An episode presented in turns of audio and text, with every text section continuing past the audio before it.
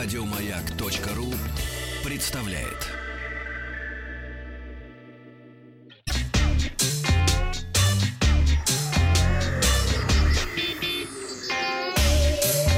Страна транзистория.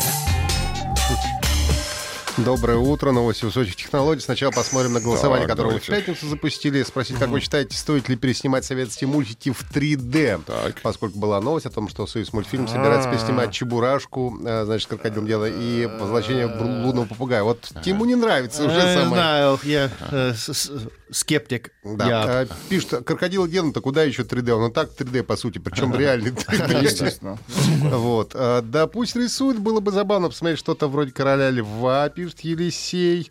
А, Это ваш кот написал.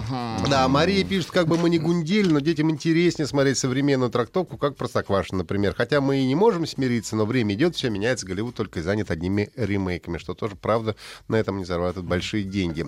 Голосование, а как вы считаете, стоит ли переснимать? Да, я не против. 13%. Нет, 86% наших слушателей.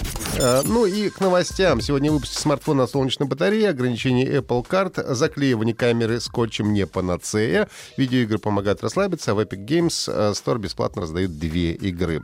Компания Xiaomi запатентовала смартфон с безрамочным экраном и солнечной батареей на задней панели. Такой получится экологичный смартфон. Э, Ресурс Let's Go Digital попытался представить, как бы выглядел такой смартфон. Изображение создали на основе схем в патентной заявке. Ну и э, вся Передняя панель, понятное дело, экран, задняя панель — солнечная батарея. Вот. Фронтальная камера будет либо выдвижной, либо подэкранной. Но тут не очень понятно, как носить такой смартфон в чехле, во-первых, а во-вторых, как быть тем людям, которые живут в регионах, где много дождей. Сезон дождей... В Петербурге. В Петербурге, например. Для Петербурга смартфон не подойдет. Впрочем, пока неизвестно, будет ли Xiaomi, в принципе, выпускать подобный смартфон, да. В пользовательном со- соглашении банковской карты Apple Card обнаружили еще одно ограничение. Раньше уже было известно, что нельзя покупать криптовалюту, Да. нельзя делать ставки на скачки и покупать лотерейные билеты. Да ладно. Да. Ужас.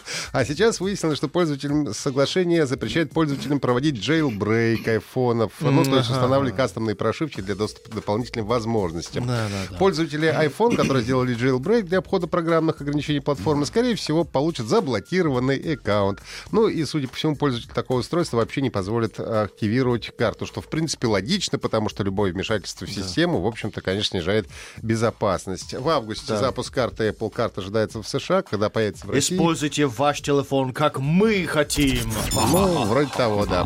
В, лара- в лаборатории Касперского рассказали, что заклеивание скотчем встроенных микрофона и камер на ноутбуке не является надежным способом защиты от мошенников. Да, да, Именно да. так, да?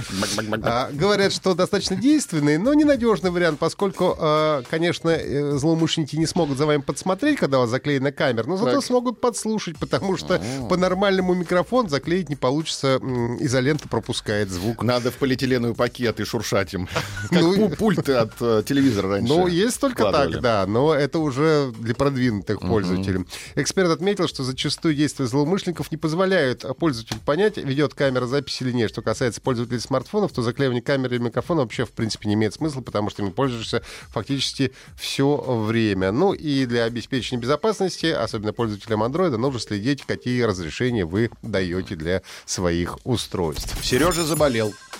А, ученые- Отвечаю сейчас. А, да, да. Ученые выяснили, что видеоигры помогают расслабиться лучше специальных приложений, собрали фокус-группу э, для этого, дали 15-минутный тест по математике. Затем разбили на три группы. Одни э, расслаблялись при помощи приложения для медитации, другие крутили спиннер, а третьи играли в, ну, такие простенькие э, мобильные игры в пазл, блок хексапазл. Там, Типа тетриса надо собирать. Вот. Оказалось, что члены третьей группы чувствовали себя расслабленными и энергичными, чем другие. И вторая часть теста подразумевала игру или медитацию по возвращению домой в течение пяти дней. Результаты оказались схожими. То есть игры имеют еще одно положительное свойство.